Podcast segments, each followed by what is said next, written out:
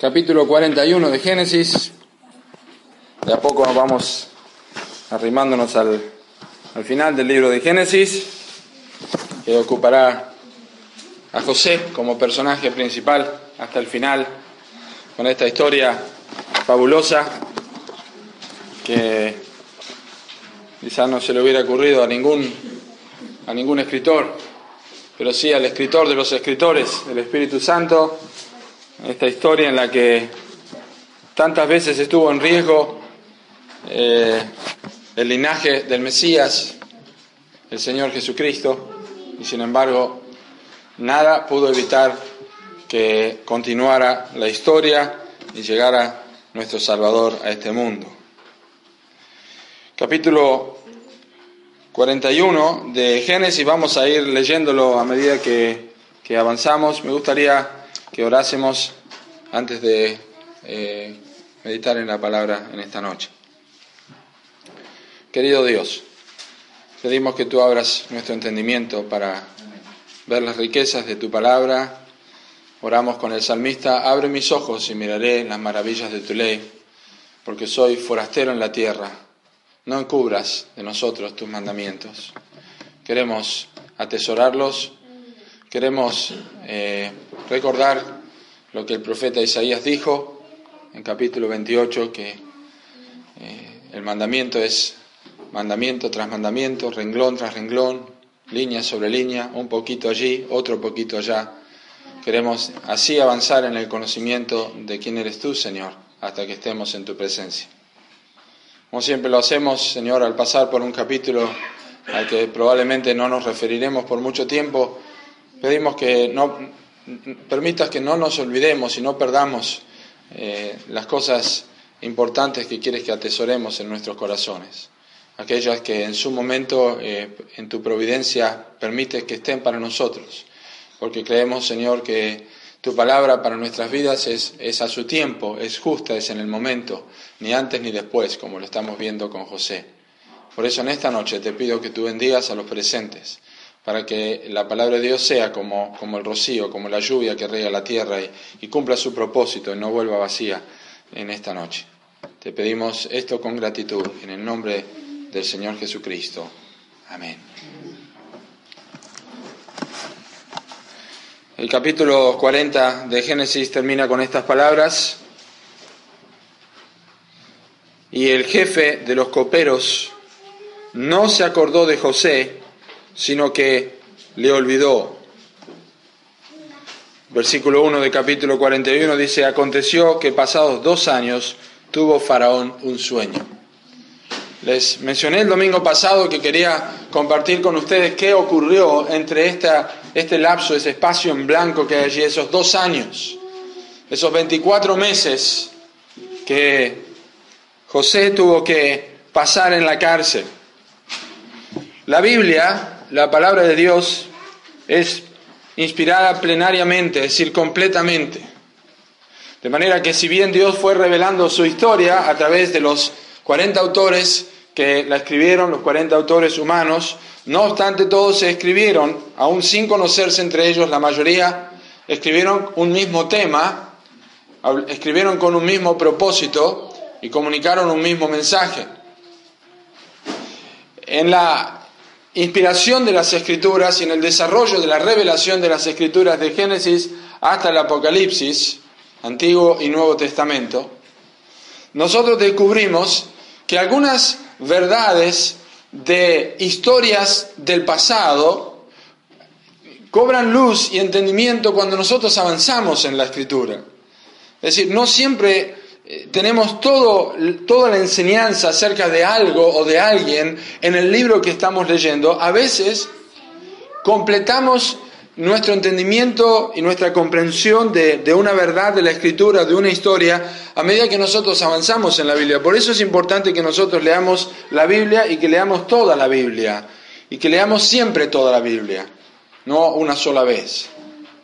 Si usted hace eso, aprenderá que en la mitad de la Biblia nosotros tenemos la respuesta de lo que ocurrió con José entre el capítulo 40 y capítulo 41. Me estoy refiriendo al Salmo 105.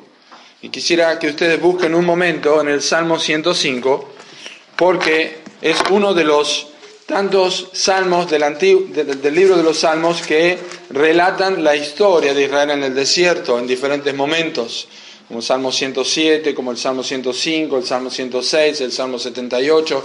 Eh, son salmos que reflejan cosas que ocurrieron en la historia de Israel. En el Salmo 105, la historia se desarrolla desde ah, el libro del Génesis, desde, desde, el, desde, desde el, inicio, eh, en los primeros versículos nos habla de, la creación, en el versículo 5 funda la tierra sobre sus cimientos, eh, y luego eh, llegamos, perdón, estoy leyendo Salmo 104, dada a conocer sus obras en los pueblos, versículo 1, cantadle, cantadle salmos, gloriados en su santo nombre, dice el versículo 3. Buscaba a Jehová y su poder. Y luego comienza la historia del pueblo de Israel en versículo 6, hablando de Abraham. Y uno puede seguir hasta Jacob. Y luego, entonces, en versículo, en versículo 18, nosotros tenemos eh, esta, esta verdad fabulosa. Versículo 17. Envió un varón delante de ellos, a José, que fue vendido por siervo. Afligieron sus pies con grillos. En la cárcel fue puesta su persona. Hasta la hora en que se cumplió su palabra, el dicho de Jehová le probó. La primera palabra del versículo 17 dice, envió. José lo entiende, al final de su vida con sus hermanos le dice, no me enviaste vosotros acá, sino Dios me envió. Lo sabemos, pero los salmistas así lo entendieron. Lo que no nos dice en Génesis, lo dice aquí en el libro de Salmos, en, versículo 18, perdón, dice, afligieron sus pies con grillos. Es decir, José tuvo cadenas en sus pies. No se describe esto en el libro de Génesis, pero aquí lo sabemos. Tuvo sus pies con grillos, es como se llama, no es que tenía insectos en los pies, tenía cadenas en los pies. Dice el versículo, en cárcel fue puesta su persona. Es interesante porque la palabra persona es la palabra nefesh, que es la palabra alma. En realidad lo que dice el salmista es que el alma de José fue puesta en el hierro. El alma de José fue puesta en el hierro, fue puesta en angustia, fue afligido, afligida su alma. Su persona, su alma estuvo en la cárcel, es decir, que José no, no solamente estuvo preso físicamente, sino que su alma padecía, gracias, Nicolás, su alma padecía la aflicción que claramente dice el versículo 19, hasta la hora que se cumplió su palabra, no la palabra de José, sino la palabra de Dios, el dicho de Jehová le probó. Es una expresión que significa probar un metal con calor. Yo he compartido esta historia o este, esta ilustración muchas veces, si usted no la, ha escuchado, la recuerde, si no la ha escuchado, la, puede saber ahora. Pero los que funden metales preciosos, en aquel tiempo con, un caldero, cuando fundían el, material, los, los, que estaban fundiendo el metal, los joyeros o los plateros, siempre miraban encima de la superficie del, del elemento que estaba fundiéndose y sacaban con, una, con una cuchara las escorias, como dice Proverbios, quita las escorias de la plata y saldrá laja al fundidor. Y calentaban más para que volviera a fundirse y se separara la escoria del metal y volvían a sacar.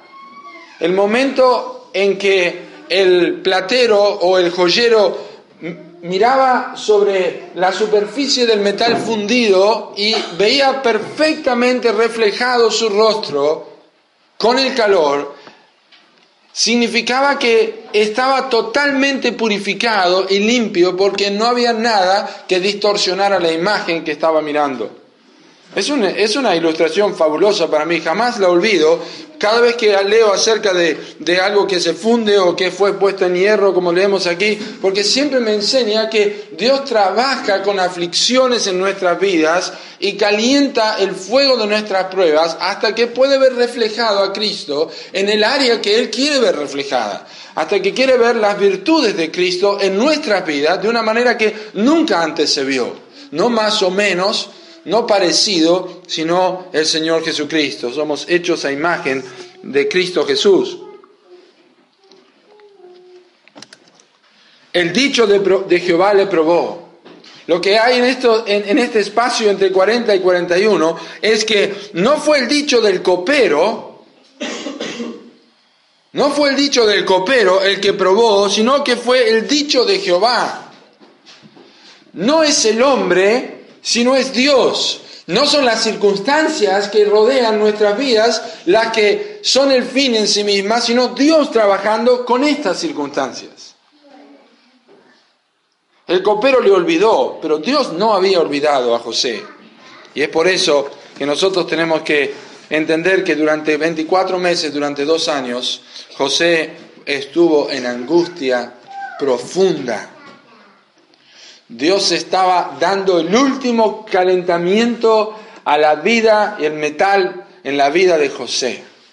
Estaba calentando al máximo de los 13 ah, años que estuvo fuera de su casa, están llegando los últimos dos años. José salió a los 17 años y a los 30 años va a llegar a la presencia de Faraón. Y Dios está terminando y dando el último toque, como dicen las, cocineras, ¿no? Le doy un toque más, es el, el punto justo, ¿verdad? Para que quede a punto la comida o lo que sea.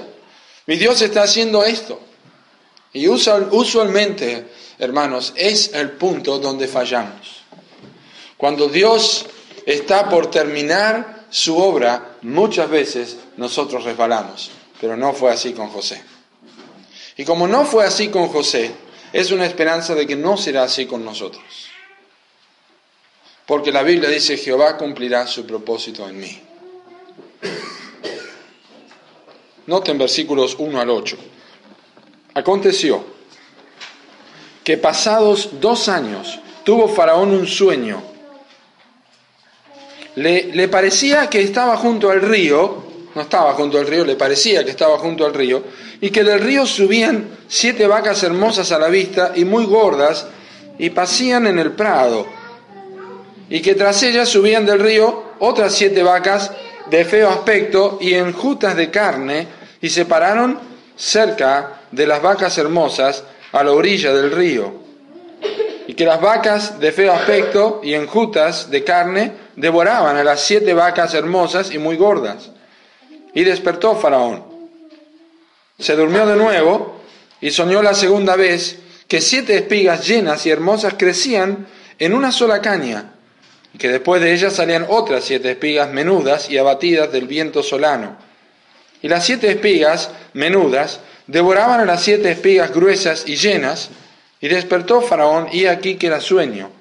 Sucedió que por la mañana estaba agitado su espíritu y envió e hizo llamar a todos los magos de Egipto y a todos sus sabios, y les contó Faraón sus sueños, mas no había quien los pudiese interpretar a Faraón. Dios comenzó a mover las piezas en la vida de José. No lo hizo con el copero y no lo hizo con el panadero. Ahora, esta es la esperanza que quizá tuvo José al copero, ayúdame, al panadero, ayúdame. Y yo le hubiera dicho, no, no, yo tengo a alguien mejor que te va a ayudar. Yo tengo una persona más importante que el copero y que el panadero.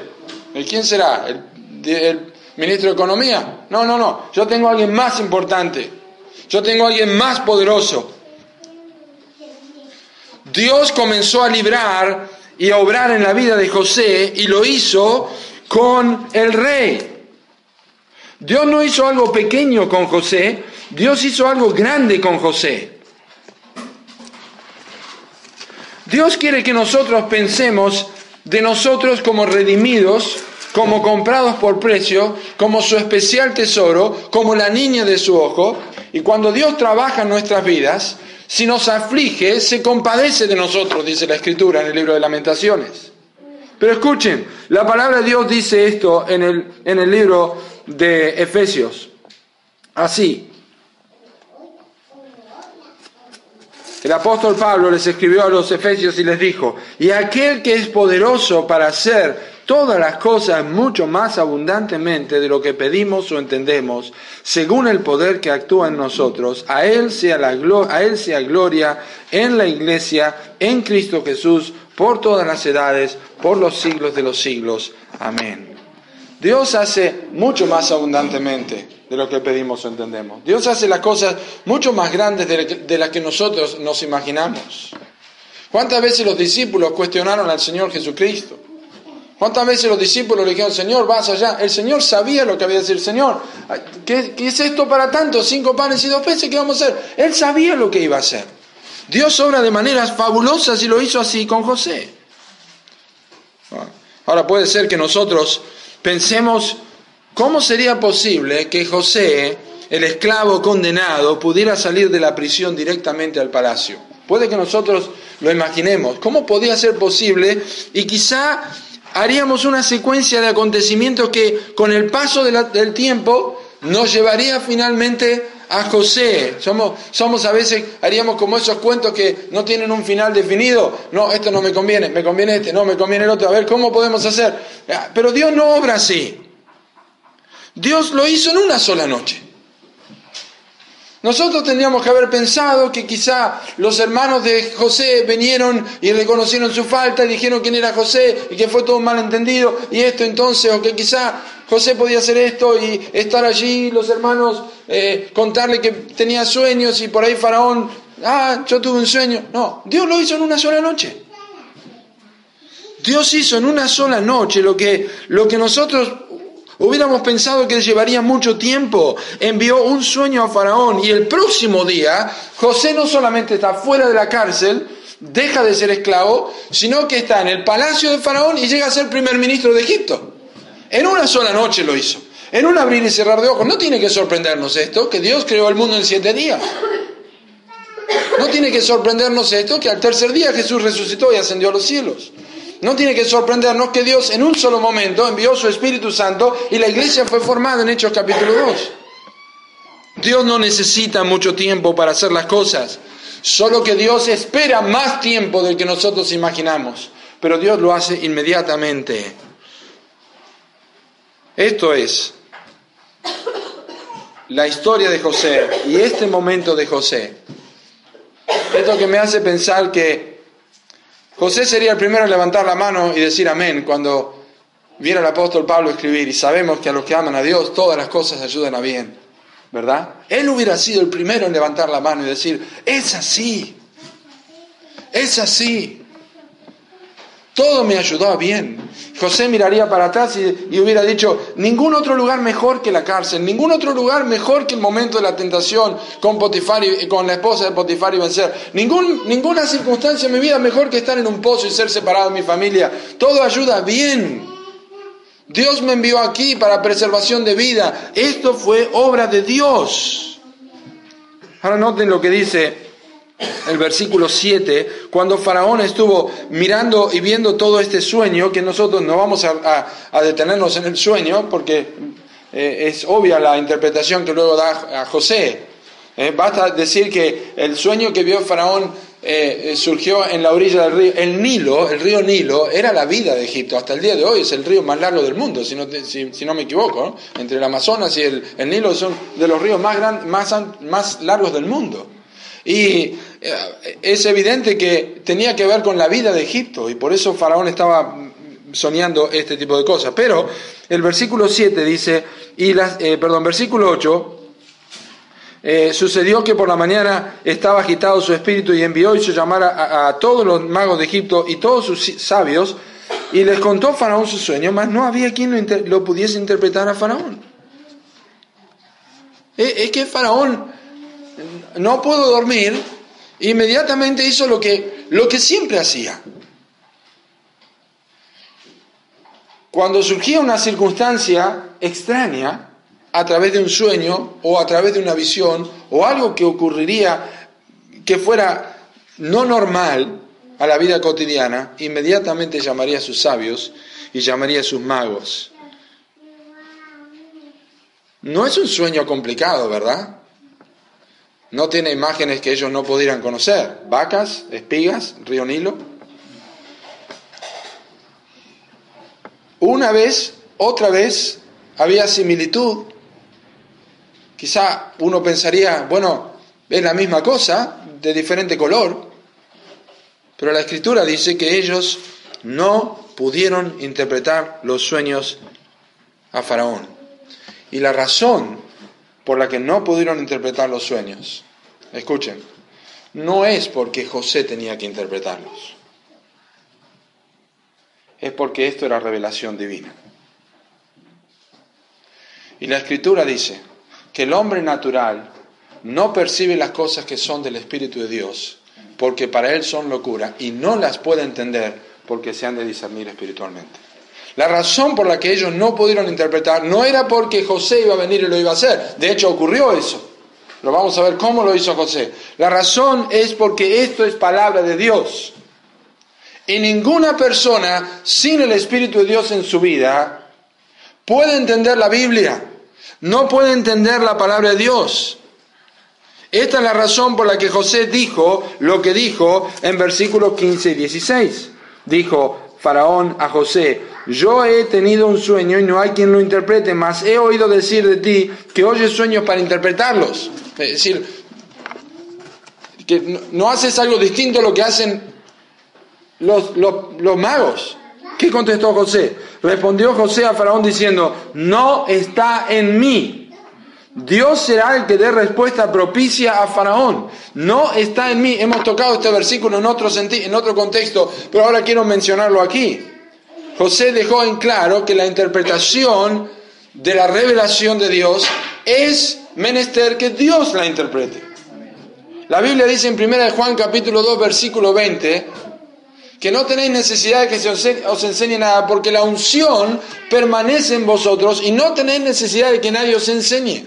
Esta es la razón por la que una persona cuando se convierte, cuando llega al conocimiento de Cristo y es salvado, la misma Biblia que tenía en su casa, que abría y le parecían, valga la redundancia, jeroglíficos egipcios, no la entendía en absoluto, ahora la abre y entiende. Cuando lee que del corazón del hombre, ahora entiende que habla de sí. Cuando abre la escritura, la persona que se ha convertido y escucha que de dentro del corazón de los hombres salen los malos pensamientos, los adulterios, los hurtos, las avaricias, las maldades, todas estas maldades de dentro salen y contaminan al hombre. Cuando habla la escritura del egoísmo, cuando habla la escritura de ser hacedores de la palabra y no tan solamente oidores, esa persona que antes no entendía, ahora lee entiende y sabe que se trata de su vida. Porque Dios, el Espíritu Santo, interpreta esta verdad en el corazón. Eso no significa que cualquier persona puede subirse al púlpito y enseñar. No estamos hablando de eso. Porque eso es un don pastoral, el don de la enseñanza. Pero sí puede leer la escritura todos los días y ser hablado por Dios. Este es el principio. Así que una de las más sencillas eh, señales de que, una persona debe mirar para, para eh, tratar de contestar la pregunta, ¿soy un hijo o una hija de Dios? es preguntarse seriamente si cuando lee la Biblia la entiende. Pues si no la entiende, es señal de lo que el apóstol Pablo dice, el hombre natural no percibe, no entiende, son locura, no las puede entender porque se discierne a través del Espíritu Santo. Usted va a entender no solamente la escritura, sino va a entender también por qué Dios dice lo que dice, por qué el pecado es aborrecible delante de Dios. ¿Y por qué nosotros debemos amar a nuestros enemigos o, lo que sea? ¿O por qué nosotros debemos ofrecer nuestro cuerpo en sacrificio vivo, agradable a Dios, que es nuestro culto racional? Eso lo entienden los creyentes. Lo entienden, lo entienden aquellos que han conocido a Cristo. De hecho, la Biblia solamente lo entienden los creyentes.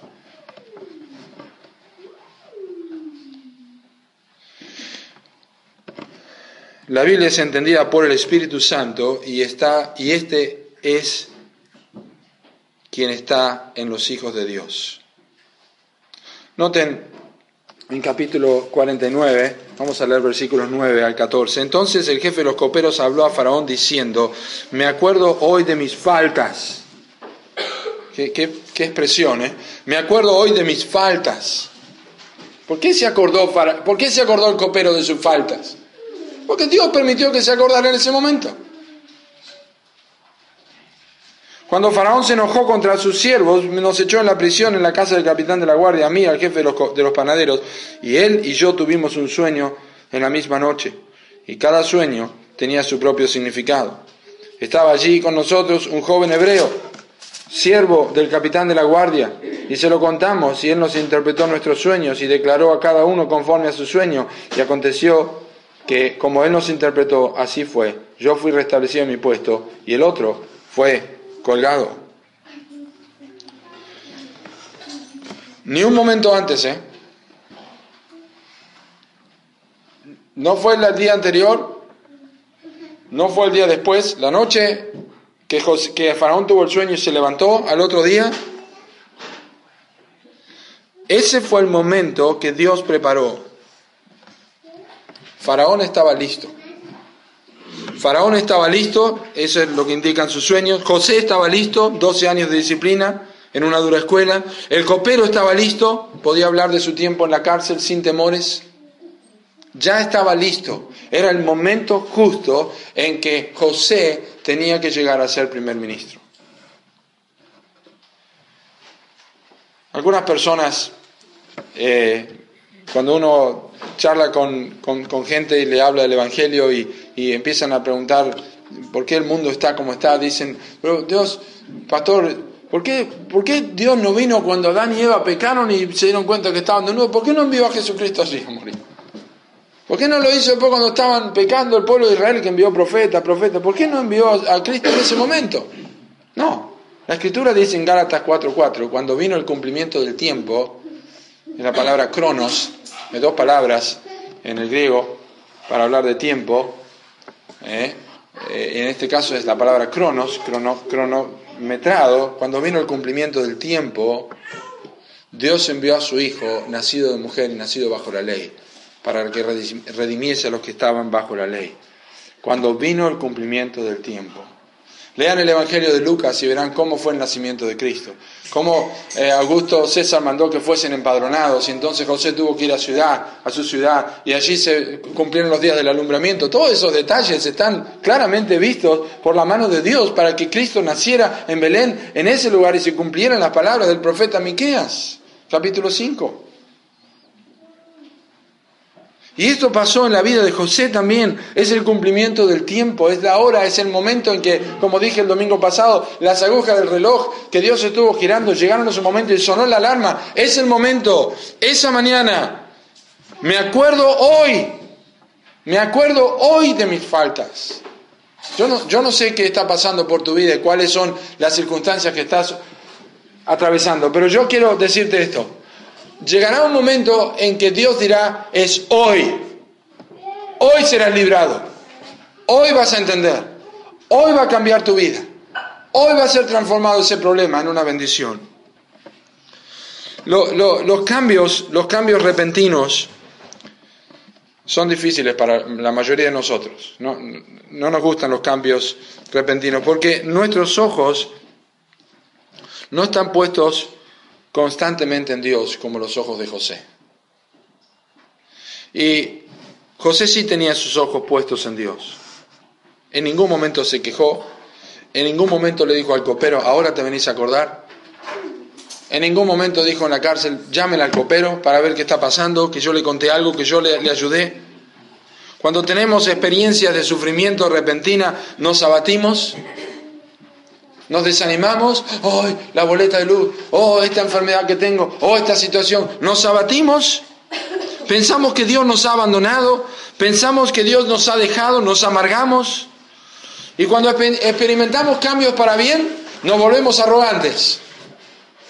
Nos volvemos arrogantes. No pensamos que Dios nos abandona, pero nosotros abandonamos a Dios. Engordó Jesurún, dice el libro de Deuteronomio. Tiró coces. Los hijos de Israel se engordaron y se olvidaron de mí. Si los hacía morir, dice el Salmo 73, Versículo 34, si los 78, si los hacía morir, entonces buscaban a Dios, se volvían solícitamente a Dios. Después le lisonjeaban con sus labios. Así era el pueblo de Israel.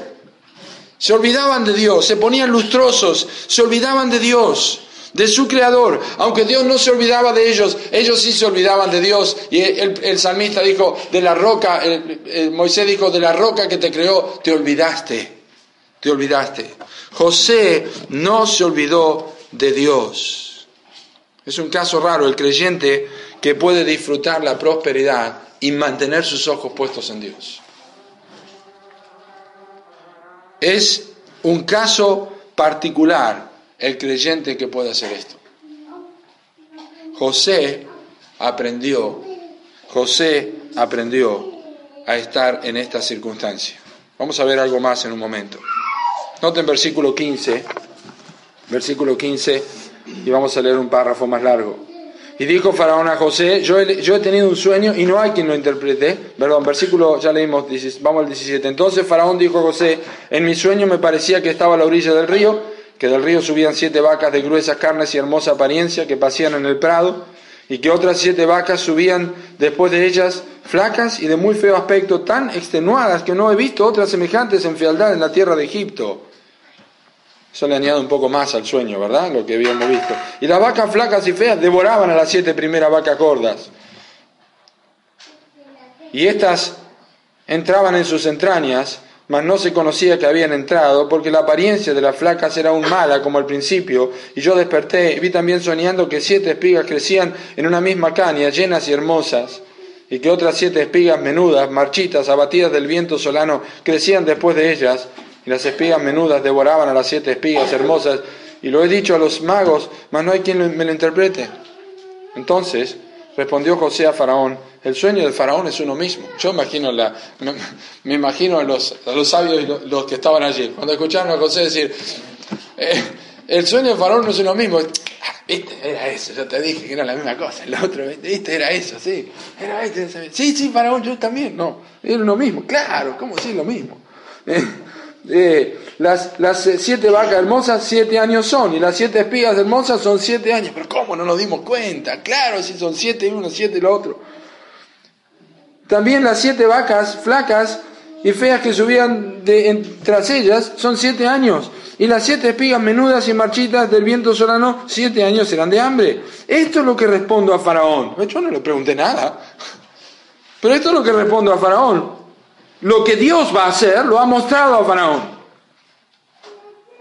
He aquí vienen siete años de gran abundancia en toda la tierra de Egipto, y tras ellos seguirán siete años de hambre, y toda la abundancia será olvidada en la tierra de Egipto, y el hambre consumirá la tierra, y aquella abundancia no se echará de ver a causa del hambre siguiente, la cual será gravísima. Y el suceder el sueño a Faraón dos veces significa que la cosa es firme de parte de Dios y que Dios se apresura a hacerla. Por tanto, provéase ahora Faraón de un varón prudente y sabio y póngalo sobre la tierra de Egipto. ¿Imaginan ustedes lo que pasaba en la corte?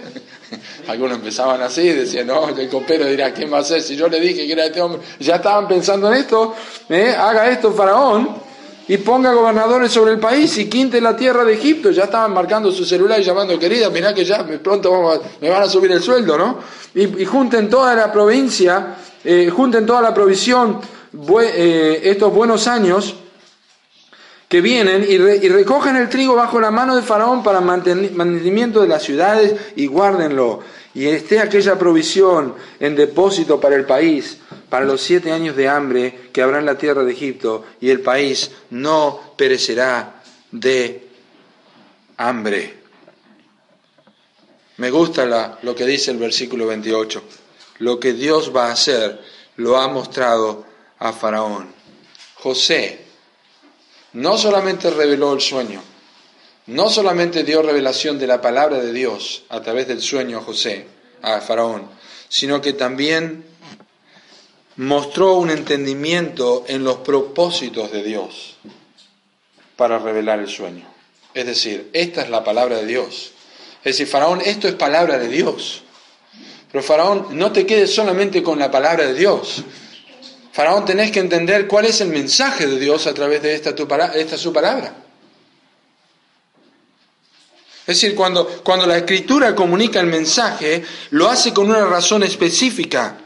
Lo que Dios habla por su palabra es un hecho. La palabra de Dios tiene cumplimiento. José aconsejó a Faraón con esto en mente. Es sabio proveer vías de persuasión con las personas que nosotros hablamos. Cuando nosotros explicamos el Evangelio, comunicamos la Escritura, no simplemente hablar, pero también persuadir. Pablo dijo a Timoteo, de quién has sabiendo, de quién has aprendido y te persuadiste. Pablo dijo a Agripa, Agripa, yo sé que crees a los profetas, yo sé que crees, Agripa. Es decir, este es el principio de la Escritura y esto es lo que Dios enseña por su palabra. La Biblia enseña que somos pecadores y la Biblia enseña que nosotros vamos a morir y vamos a presentarnos delante de Dios. Por lo tanto, tiene que arrepentirse de sus pecados, tiene que creer en Cristo, tiene que abandonar sus pecados y tiene que clamar a Cristo por salvación. Esta es la razón por la que porque el mensaje del Evangelio ha sido dado. No para que el hombre sepa solamente que Dios se comunica con el hombre, sino para que el hombre sea obediente. La revelación de Dios Implica que haya una obediencia, que se ponga en práctica algo. No podemos quedarnos con que nosotros aprendemos la palabra de Dios capítulo tras capítulo todos los domingos. Yo debo ir a mi casa y preguntarme qué es lo que Dios quiere que yo haga. Lo que Dios va a hacer lo ha mostrado Faraón. ¿Qué es lo que Dios va a hacer en tu vida? ¿Qué es lo que Dios ha estado haciendo con los periodos de adversidad y de circunstancia? Ya lo sabes, ya sabes que Dios te preparó para esto, pero ¿cuál es el propósito de esto? Porque Dios te lo ha mostrado. ¿Hay alguna razón por la que Dios te ha estado llevando a través de una porción de la escritura a otra porción de la escritura, a otra porción de la escritura, y siempre te ha recordado lo mismo, que has sacado el pan diario, has sacado la promesa, y está ese versículo, es un milagro, es un... ¿Qué es? Es la palabra de Dios. Porque si no, somos como los hombres que miran en un espejo su rostro natural y después se va y se olvida cómo era. Haga esto, Faraón. Obedezca la palabra de Dios. No, no, no piense que, que eh, conocer, solamente leer la Biblia es suficiente. El mayor ejemplo de obediencia a la palabra de Dios fue el Señor Jesucristo. Él obedeció siempre la palabra de Dios. Nosotros tenemos la escritura para que la obedezcamos. En mi corazón he guardado tus dichos para no pecar contra ti. La Biblia habla vez tras vez tras vez de que nosotros tenemos que poner la palabra de Dios por obra. Y no solamente estar contentos con que la entendemos. Versículo 37 al 45, vamos a, avanzando. El asunto pareció bien a Faraón y a sus siervos, y dijo Faraón a sus siervos, Atención. Aquí viene el desengaño. ¿Acaso hallaremos otro hombre como este? Y su mano señaló, no al copero, sino señaló a José.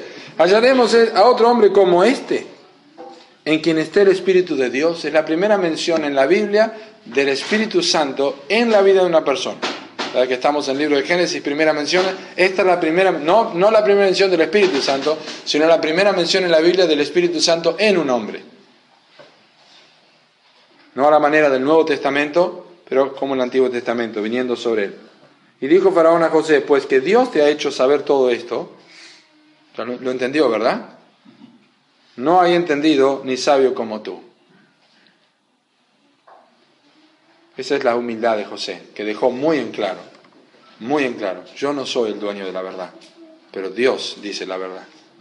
Tú estarás sobre mi casa, y por tu palabra se gobernará todo mi pueblo, solamente en el trono seré mayor que tú, seré yo mayor que tú. Dijo además Faraón a José, he aquí yo te he puesto sobre toda la tierra de Egipto. Entonces Faraón quitó su anillo de su mano y lo puso en la mano de José y lo hizo vestir de ropas de lino finísimo y puso un collar de oro en su cuello y lo hizo subir en su segundo carro y pregonaron delante de él, doblad la rodilla y lo puso sobre toda la tierra de Egipto.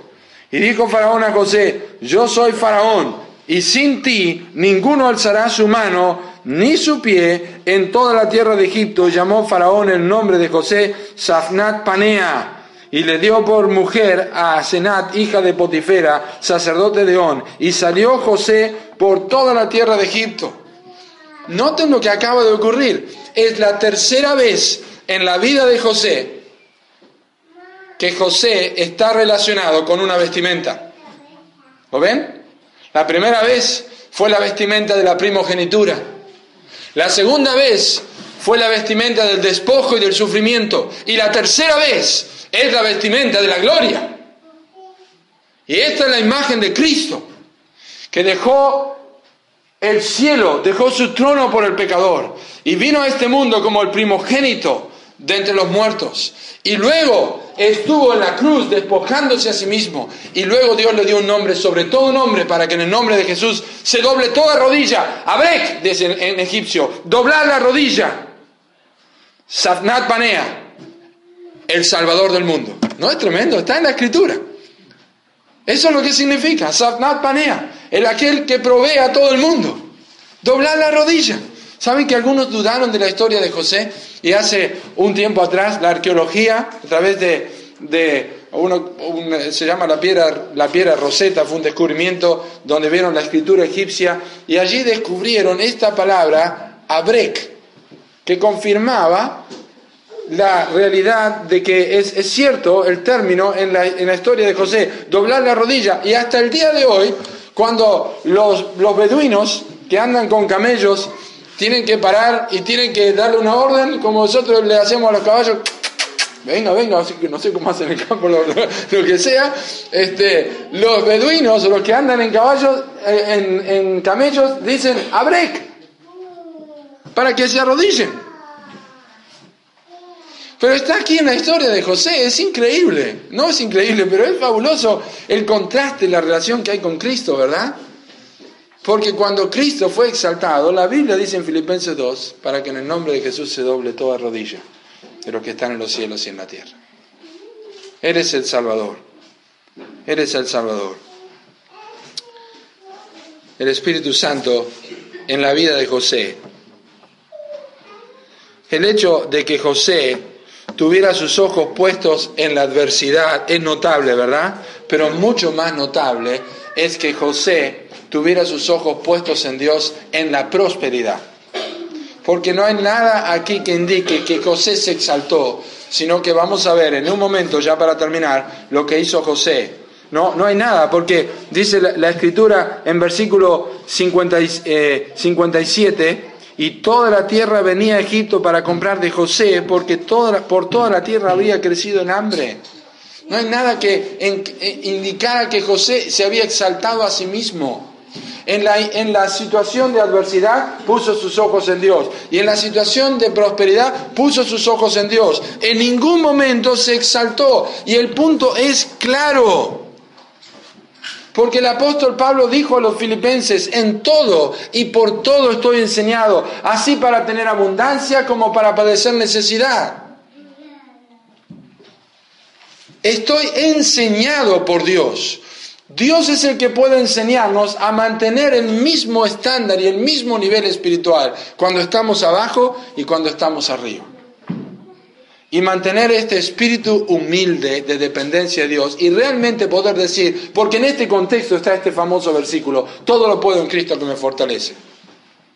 Porque decimos, todo lo puedo en Cristo que me fortalece cuando estoy padeciendo, ¿no? El Señor me va a animar. Pero cuando estamos bien, y metemos la tarjeta en el cajero y tenemos un crédito y tenemos saldo, no decimos todo lo puedo en Cristo que me fortalece, ¿no?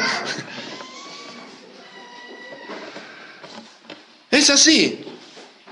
José fue un ejemplo, pero noten, para terminar, leemos los siguientes versículos. Un, una, una cámara oculta, diríamos, en, en la familia de José, la vida de José. Miren qué pasó. Era José de edad de 30 años cuando fue presentado delante de Faraón, rey de Egipto, y salió José de delante de Faraón y recorrió toda la tierra de Egipto. En aquellos siete años de abundancia la tierra produjo montones y él reunió todo el alimento de los siete años de abundancia que hubo en la tierra de Egipto y guardó alimento en las ciudades, poniendo en cada ciudad del alimento del campo y de sus alrededores. Recogió José trigo como la arena del mar, mucho en extremo, hasta no poderse contar, porque no tenía número. Y nacieron a José dos hijos antes que viniese el primer año del hambre. en el séptimo año de abundancia. Nacieron a José dos hijos antes que viniese el primer año del hambre, los cuales le dio a luz a Senat, hija de Potifera, sacerdote de On. Y llamó José el nombre del primogénito Manasés, porque dijo, Dios me hizo olvidar de mi trabajo y toda la casa de mi padre y llamó el nombre del segundo Efraín, porque dijo, Dios me hizo fructificar en la tierra mi aflicción. Así se cumplieron los siete años de abundancia que hubo en la tierra de Egipto, y comenzaron a venir los siete años de hambre, como José había dicho, y hubo hambre en todos los países, mas en la tierra de Egipto había pan. Cuando se sintió el hambre en toda la tierra de Egipto, el pueblo clamó a Faraón por pan, y dijo José a todos los egipcios, id a José, y haced lo que él os dijere. ¿A quién le hace acordar esto? A María, ¿verdad? ¿eh? haced lo que él os dijere, le dijo a Cristo cuando en las bodas de Caná. Y el hambre estaba por toda la extensión del país. Entonces abrió José todo granero que, donde había y vendía a los egipcios porque había crecido el hambre en la tierra de Egipto. Dos hijos tuvo José. Y con esto vamos a terminar. El primero fue Manasés y el segundo Efraín. Los nombres de sus hijos son, tienen un significado muy importante para la vida de José, pero también para nosotros. La primera es la historia, el nombre de Manasés y básicamente eh, lo que José, lo que nos indica este nombre es la importancia de olvidar. Hay circunstancias que nosotros no tenemos que olvidar. Por ejemplo, no tenemos que olvidar de pagar nuestras deudas, pagar a todos los que debéis, ¿verdad? No tenemos que olvidar de amarnos unos a otros. Pero hay circunstancias en las que nosotros debemos olvidar. José se olvidó de todo. Tenemos que olvidar nuestros pecados.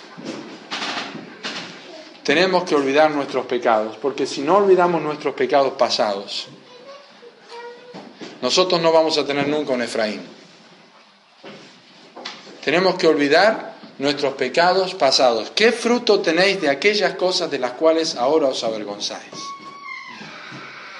La Biblia nos enseña a recordar lo que Dios recuerda y Dios nos recuerda en su palabra que ha echado en lo profundo del mar todos nuestros pecados y transgresiones. Tenemos que olvidar el pasado de nuestro pecado.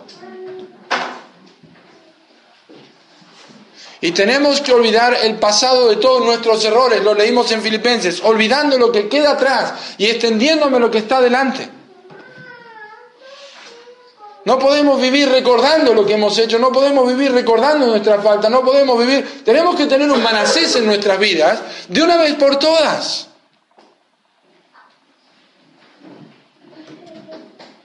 Tiene que haber un manacés en nosotros.